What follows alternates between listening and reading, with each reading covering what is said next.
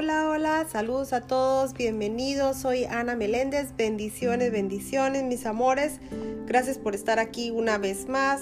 Gracias a Dios, gracias a Él por darnos tantas cosas maravillosas día a día. Sin Él, yo siento que la vida no tendría iluminación total. Así que gracias a todo el Señor del universo. Así que bendito sea a Él.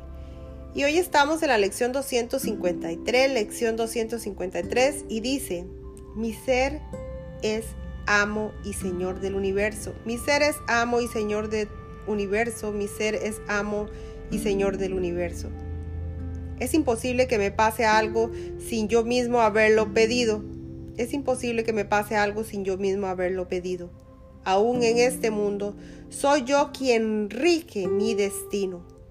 Lo que sucede es lo que deseo. Lo que sucede es lo que deseo. Lo que no sucede es lo que no quiero que suceda. Tengo que aceptar esto, pues de esta manera se me conduce más allá de este mundo a mis creaciones, las criaturas de mi voluntad, las cuales moran en el cielo junto con mi santo ser y con aquel que me creó. Soy el ser que tú creaste como tu hijo el cual crea como tú y es uno contigo.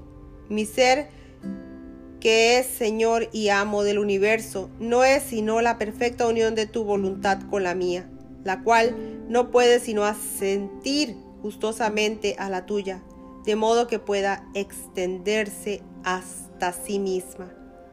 Mi ser es amo y Señor del universo, mi ser es amo y Señor del universo, mi ser es amo y Señor del universo.